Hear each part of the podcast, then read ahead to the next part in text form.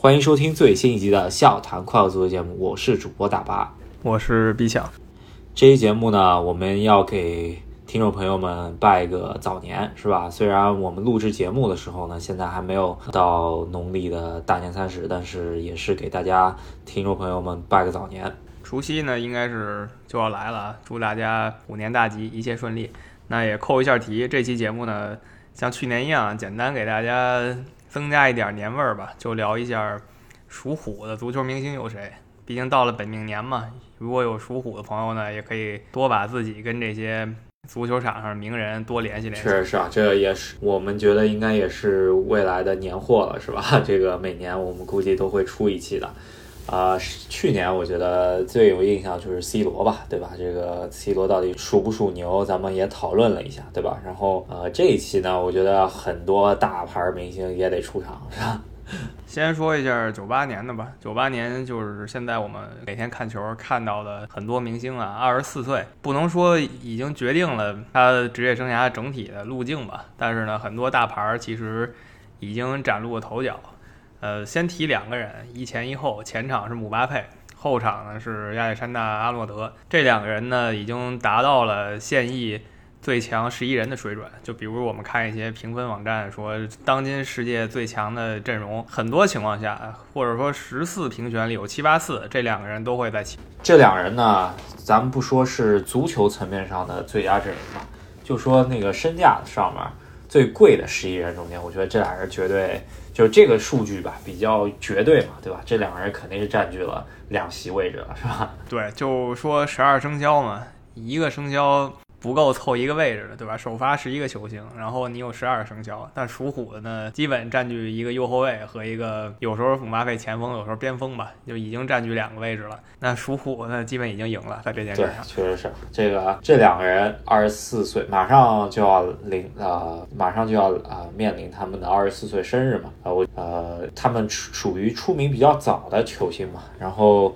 就二零二二年这个阶段，就是他们二十四岁踢的这个世界杯啊，这个今年年底开始的这个世界杯，我觉得还会窜升一些。正好是九八年出生的球星嘛，对吧？九八九九年出生的，对吧？刚才说这两个人是确实已经在足球世界很有名声了，尤其姆巴佩吧，其实是在整个体育世界都很有名声，因为他在一八年世界杯的时候就已经。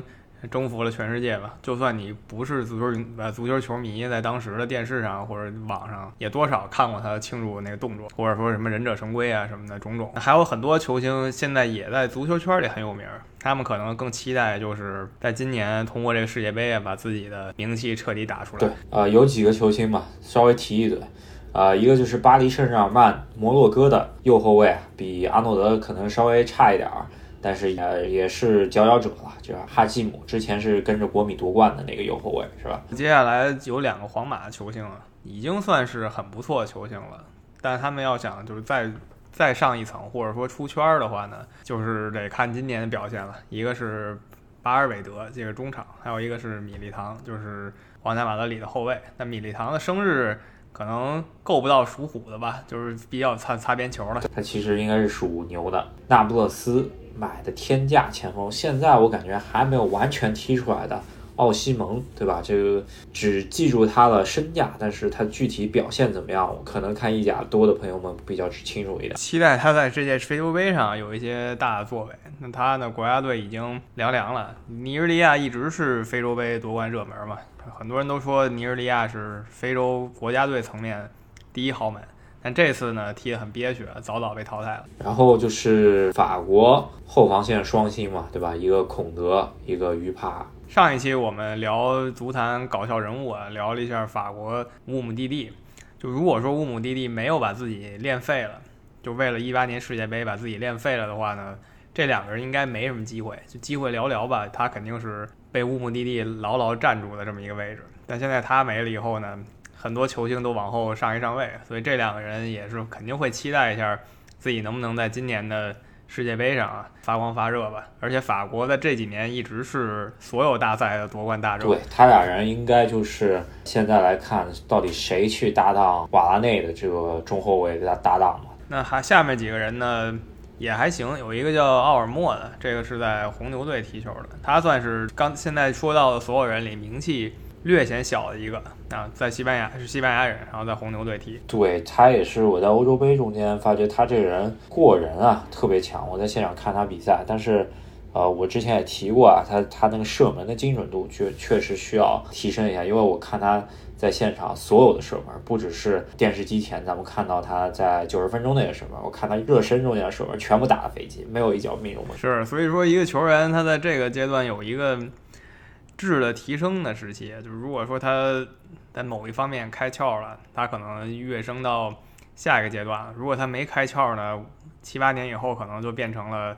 什么伤仲永盘点里的一个，然后接下来几位呢，也是啊，这一个是普利西奇，在切尔西球迷心中，在美国的球迷心中啊，他已经是很了不得的人物了，特别是美国啊，应该是属于美国队长级别的吧，是吧？但是他还是需要，虽然啊，他是拿到过一个欧冠，但是并不是以他为核心打造的吧，对吧？他我觉得他的。志不在于就只是一个边缘冠军阵容的球员吧，他还是想要成为一个大腿的，所以说希望他能够，其实伤病这些年也比较严重嘛，但是希望他能够继续在切尔西发光发热，是吧？接下来一个也是在伦敦效力的妖人，跟普利西奇一样大嘛，就一直说他是个妖人，就是阿森纳的。奥德加，挪威人，挪威双星之一。另一个就是大家都知道的哈兰德了。那挪威没有打进世界杯，所以今年想看挪威双星闪耀是不存在了。接下来呢，就是想要聊一嘴，就是今年夏天刚刚转会尤文的洛卡特利，也是欧洲杯的当红的意大利国脚。可是好像感觉最近声音小了点儿，是吧？最近尤文图斯传的比较多的其实是弗拉霍维奇，应该算已经。板上钉钉的一个事情了，所以像他这样的球员呢，呃，风头马上就被这些新来的新大牌给盖过去了。那再往后说人呢，就已经不是说算是踢出来了吧，都只能说是在往上往上前进的一个过程。啊，有可能说他前进的越来越快，然后终成一代明星，也有可能就是说。最后就没上去，就掉下来了。所以这些人，接下来说这些人呢，只能算现在的一些潜力股，像热刺的后卫啊，罗梅罗呀，然后阿斯顿维拉的中场啊，路易斯啊，都是这类型的。提一嘴吧，就是，呃，我们所其实挺熟悉的。也是上一期节目稍微提过一嘴，就是日本的主力中后卫，但是在阿森纳踢右边位的那个福安健洋，日本球员，他其实是也正好是自己的本命年嘛。对，就是说，毕竟过农历年嘛，好歹找一个亚洲球员。虽然说日本跟农历年的这个关系真的越越走越远了，但他可能是最沾边儿的一个吧，就是福安健洋。呃，跟他的俱乐部搭档呢。也上期节目也提到了，阿森纳引进新门将拉姆斯戴尔，也是同年的球员，都是九八年。就九八年的明星确实挺多的。对，现在看来啊，九八一代如果踢好的话，没准啊，这届世界杯能踢出不少明星吧。但是现在来看下来，我觉得这一代没准能出很多那种一个时代的那种球星，对吧？现在有可能会成为后来大家会说什么九八年是足坛。井喷的一年什么的，毕竟说现在他们还都没到二十四岁嘛，有个别啊，就个别在这个农历年上打擦边球的，可能有人属牛，有人属虎，这些人咱就先稍微啊不太考虑了。就九八年出生的，大概有这么一百人，身价现在在一千万以上，所以他们的前途还是相当可以的。九八年，我觉得现在来看应该是一个大年，然后再往前倒十二年。一个轮回的话，八六年的球星呢，我觉得绝对是一个球星井喷的年龄，是吧？呃呃，绝对是一个球星井喷的时代，是吧？真的各个位置啊，我觉得都有强人，对，都有强人。首先是守门员吧，守门员有一波强人，对吧？我们就说，甚至这守门员你能排下三四个，都是世界级名将。我就直接说两个，就是诺伊尔。这个算是也算接近历史级的一个守门员了，然后可以给他打替补的呢，就是洛里，对吧？这两个人其实没有太大差距，都是世界杯冠军，一四年的冠军和一八年的冠军。可能俱乐部方面来说，就只是因为洛里选了热刺这么一个小门户吧，到现在没有啥特别好的突破，最高的成就就是欧冠亚军，是吧？然后诺伊尔这边绝对是欧冠什么各奖项都拿的挺多了。那如果讲到欧冠最强的守门员，我觉得应该就是纳瓦斯了，是吧？纳瓦斯就跟他们一样，也是同年的，可惜就是他的国家队呢，哥斯达黎加嘛，这没有办法，在国家队很难有更大的突破了。但你说在八六年如果选一套阵容的话，强如纳瓦斯的球员可能只能当三本啊，这个 可想而知，这这一代球员在守门员上人才济济。对，然后就不止于这三个吧，这咱们要说能排上号的踢过世界杯的门将，都还能排出好几个，咱们就往后排，就是丹麦传奇国脚的儿子啊，舒梅切尔，小舒梅切尔也是创造莱斯特奇迹的，也是踢过世界杯啊十六强比赛的吧，是吧？那这些球员呢，在今天这个评选中呢，只能就是呃落后了。那如果你说什么北欧著名球员评选，这些球员应该还能算得上挺靠前的位置，但是在八六年世界范围内，他们就只能往后排了。还有就是乌拉圭踢过半决赛的首发门将穆斯莱拉啊、他主要还就是去图超去的太早了，是吧？像现在这些这些门将，咱就在这个八六年范围内就不多说了。可能他放到一个别的年份，他甚至有可能是大腿。待会儿可能说到七四年，然后穆斯莱拉去七四年，可能还是个明星呢。但在八六年，确实他就只能暗淡了。那说一下后卫线上，后卫线上也是一下就能有三个顶级后卫，呃，一个是拉莫斯，然后一个是孔帕尼，还有一个是戈丁啊，这都是绝对的。当时他们在踢的时候，绝对都是世界第一中卫级别的。就很多球很多球迷或者媒体啊在评选世界最强的中后卫的时候，十有八九吧，这三个人会入选。对，呃，我觉得这三个人如果都在队里面，我觉得不踢三中卫还挺难的，是吧？对，就是真的没有什么漏洞了吧？如果这三个人在一起的话，类型也都各有千秋。其实三个人也确实都是领袖，但不太一样的那种类型吧。拉莫斯脾气可能更火爆一点，然后戈丁相对沉稳一些什么的。对，然后孔帕尼可能更作为后防中间来领导一下，是吧？就是真的是，就是他们在各自俱乐部绝对都是核心，我们都经常能看到他们在后防线的时候参与防防守的，甭管防守型中场啊，还是呃守门员，还有那几个后卫，都是听他们一个人指挥。就是说白了，他们不光要防守，还同时担当半个队长职务。然后有时候呢，也就是球队队长，像拉莫斯啊、戈丁啊、孔帕尼，其实他们本身也就是球队的就是一号队长。然后后卫线咱们说一下，可能边后卫不是特别多吧，对吧？然后中场线啊我觉得也还可以。呃，首先先提一嘴，现在英超活化石吧，我觉得应该属于就是詹姆斯米尔纳。对，但米尔纳咱们得说一下啊，他应该是肯定不能算属虎的了，只能是跻身一九八六了，他是一月四号出生的，就是阴历和阳历再怎么重叠也重叠不到呃一月四号上，所以去年我们把米尔纳算到了。牛年就是属牛球星，他本来就属牛嘛。那他确实英超活化石，到现在他应该是英超马上踢了快二十个赛季了，这个绝对是无敌的存在。因为英超的身体对抗啊，还有对体力的要求，跟别的联赛还是不太一样的。跟他类似的情况就是大卫席尔瓦，是吧？这个也是正好一月份出生的，啊、基本上也是放不到属虎的，但是是八六年的一个非常重要的球星了。嗯对，但是有一个球星啊，是一定是属虎的，就是在上升期，就可能像刚才咱们说九八年球星的时候，就是他在这个年龄段儿，他二十三四岁的时候呢，也是被很多人誉为下一个顶级巨星的，那就是纳尼，呃，认为是 C 罗接班人吧。然后他有很多地方甚至是刻意的模仿他的前辈，其实也没多前辈，大一点儿，他的大哥 C 罗。跟 C 罗和纳尼国家队同为队友的也是同龄人的，就是刚刚在狼队对阵曼联的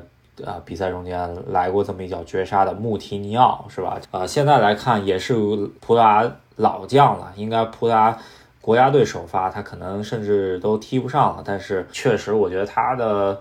个人职业生涯可能没有规划特别特别好，因为印象中间也是就是去了摩纳哥那一波嘛，然后后来就来了狼队，感觉也没有达到当时大家给予他的预期吧，是吧？确实，穆蒂尼奥的国家队生呃，就是他的俱乐部生涯有一些混乱，不知道为什么，就是一直在说他应该去就是最一线的豪门，去皇家马德里、巴塞罗那呀、拜仁慕尼黑呀，但他呢就是在其他还不错的球队辗转好几次，然后最后在狼队踢了这么一阵子。不太明白。但国家队方面呢，他跟纳尼啊，跟 C 罗啊都是一起拿到了欧洲杯冠军，就必须得感谢埃德尔大帝。然后锋线上面呢，我觉得也已经是属于挺豪华级别的了。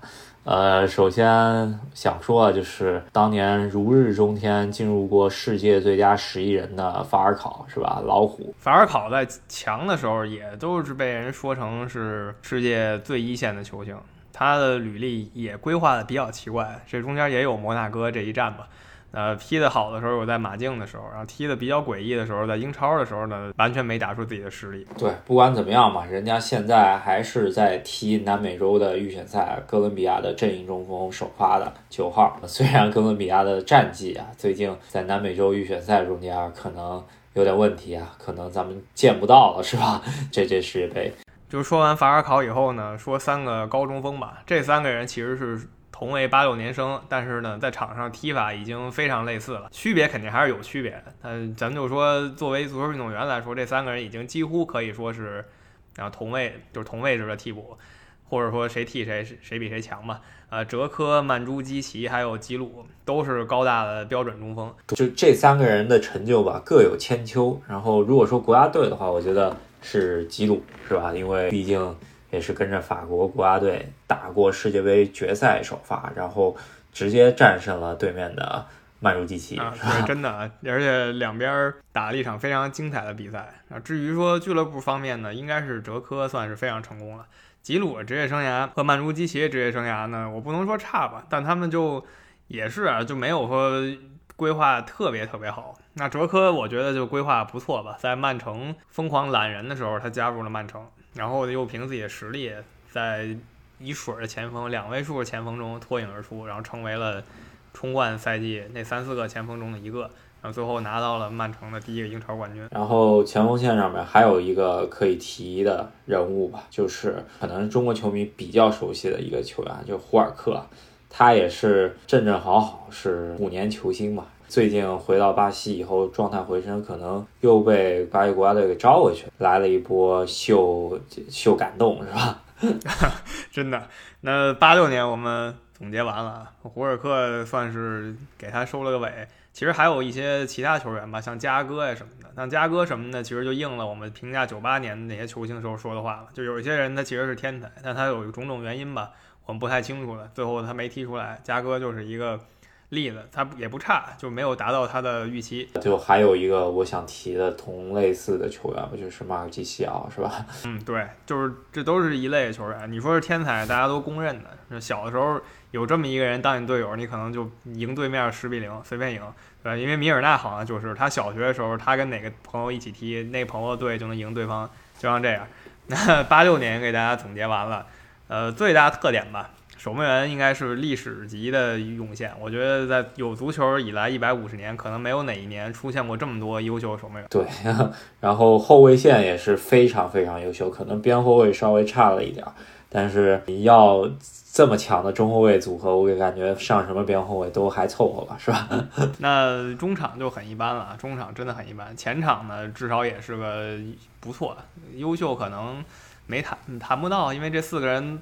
他们的巅峰都没达到特别特别强，但都有成为最强的实力。那相比九八和八六的井喷式的球员产生吧，我觉得后面一届啊，就是七四年这一波的球员，那就比较贫瘠了，是吧？对，七四年我们就不按各个位置说了吧，就是因为八六。和九八可能太虎了，就是虎年太虎了。但七四年呢，就是相当平凡，可能这个老虎有点像冰猫的意思，也出了一些球星吧。但首当其冲可能是德尔皮耶罗，这个地位也不用多提了，该拿的冠军都拿过了，也是属于意大利，我觉得传奇类似的球员吧，是吧？传奇性呃非常强的这么一个球员。零六年世界杯冠军的成员，我印象中间比较深的就是零六年半决赛绝杀德国那一球吧，是吧？嗯，德尔皮耶罗也是尤文拿到过欧冠的球员。我们也知道尤文的一个伤心点就是进了很多次决赛，老拿亚军。那皮耶罗是拿到了冠军的这么一个斑马王子，确实不一般。那另一个大腕儿啊，就是保罗斯科尔斯。这个我觉得没有人说他不强吧，非常厉害。他的同行们很多都认为斯科尔斯可能是那一个时代最强的中场，超越了杰拉德和兰帕德。最起码很多人是这么认为，啊，甚至是呃觉得他是历史级别的中场吧。我觉得也主要还就是退出国家队退的有点早，对吧？如果他在的话，可能双德问题就不再是问题了，是吧？这都是一些无法验证的事实了啊。就是最近斯科尔斯可能就是闹了一些比较比较雷人的丑闻吧，就是他拍了一些比较比较傻的短视频，然后被大家疯狂调侃，这是他最近出圈的一些事情。还有一些名人，像科瓦奇，这可以说一下，他是克罗地亚的一个名宿，当然当年是应该是南斯拉夫的名宿。对，也是踢的中后卫嘛，踢过俱乐部，主要在德甲。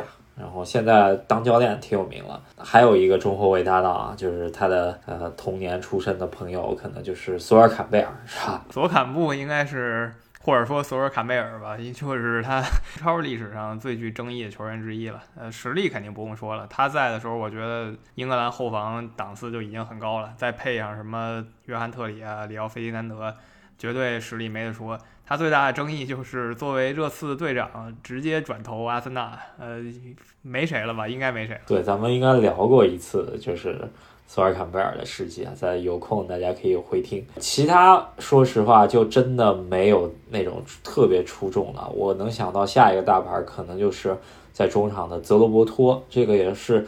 巴西在零六年梦幻四重奏时代的，甚至都能在前场踢上主力的泽罗伯托，在拜仁踢球，对吧？他我觉得比较惨，就是没赶上零二年，呃，只赶上零六年了。但他作为一个球星吧，还是相当可以的，相当可以。然后还有一个前场就是。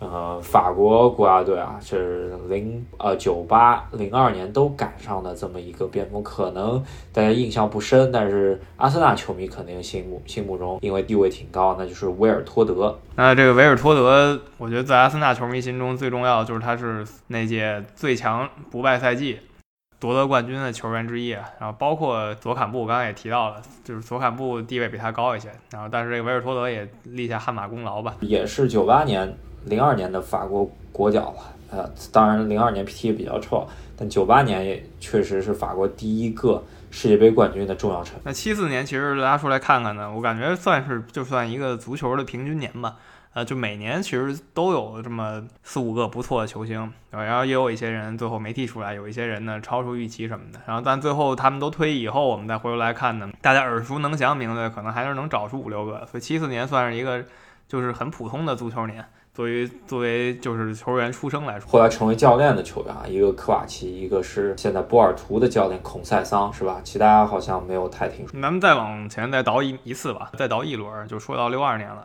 那到今年这些大牌呢，他们其实应该已经六十岁了。咱们就简单说一下，这里有两个巨腕，就是都是荷兰人。荷兰最强时代的两个球星里杰卡尔德和古利特，我觉得在足球历史上面，荷兰三剑客应该是不用质疑的最黄金的一代吧，是吧？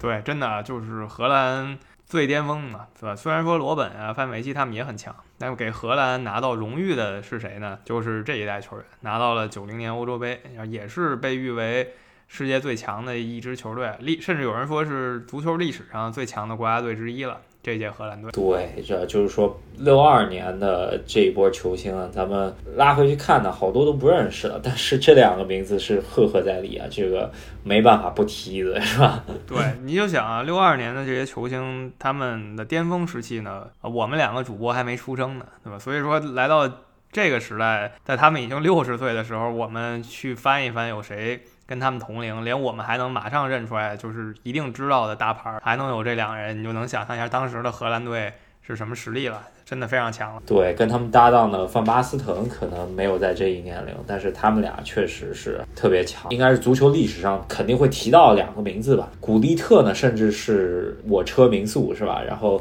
里杰卡尔德呢，他当教练以后呢，在巴塞罗那带过小罗，那个赛季应该是梦三。刚刚出出形成的这么一个呃阶段是吧？嗯，他的教练生涯经典之作，毫无疑问，零六年欧冠冠军嘛，啊那个时候击败了也是非常强的阿森纳，拿到了欧冠冠军。其实我一直觉得，可能他对巴塞罗那就是在零七零八开始到或者到零八零九开始那是很强的七八年，他起到一个奠定的作用吧。就没有他的话，巴塞罗那可能没有不会像那样一飞冲天。毕竟像梅西啊这些球员。就是在里杰卡尔德时代开始获得机会。然后古利特方面呢，自从到英国转了一圈回来退役以后，就再也没有怎么当教练吧。其实印象中间就是感觉他各电台去做解说比较多，是吧？他在英国短暂的玩过几票啊，在纽卡斯尔联待过，然后在美国也玩过一票，在那个洛杉矶银河队。当过一阵子，然后就退了，没有里杰卡尔德那么辉煌。但至于说球员时代呢，两个人不分伯仲吧，在荷兰内部都是那三大豪门的球员了。呃，到了五大联赛，都是在当时的意甲联赛直接跟马拉多纳过招。六二年的球星讲完以后呢，我觉得应该也是给我们虎年结了一个非常虎头虎尾的结尾，是吧？对，真的不是虎头蛇尾，因为这虎头呢，真的。九八年群星璀璨了，有这个趋势，甚至有可能成为超黄金一代。那虎尾呢？呃，就说两个历史级的球星吧，可能没有到一些人心中历史级，但作为足球来说，他们对足球已经做出了呃长有的贡长久的贡献。那我们也是在新春佳节这个时候呢，给我们的听众朋友再来一次吧，啊，新春快乐，是吧？嗯，那祝大家新年快乐，虎年大吉。那还是那句话啊，如果有属虎的朋友，欢迎你们多跟这些球星联系联系，找找跟他的共同点是吧？喜欢我们节目的朋友们呢，也可以一键三连啊，就是呃点赞、转发，然后评论是吧？对，欢迎大家在喜马拉雅上还有微信公众号上支持我们的节目。那好，那我们这一期就先到这里，下一期我们是呃农历虎年之后。要给我们听众朋友们带来国足的这两场世预赛吧。我觉得先呃在新春佳节前先不扫大家的兴，是吧？对，跟日本的那场球我们就先带过吧，不跟大家说了。呃，新春德比以后，春节德比以后，中国跟越南的一场硬碰硬以后，我们再来聊一聊这个话题吧。那祝大家新年快乐，下期再见。好，下期再见，拜拜。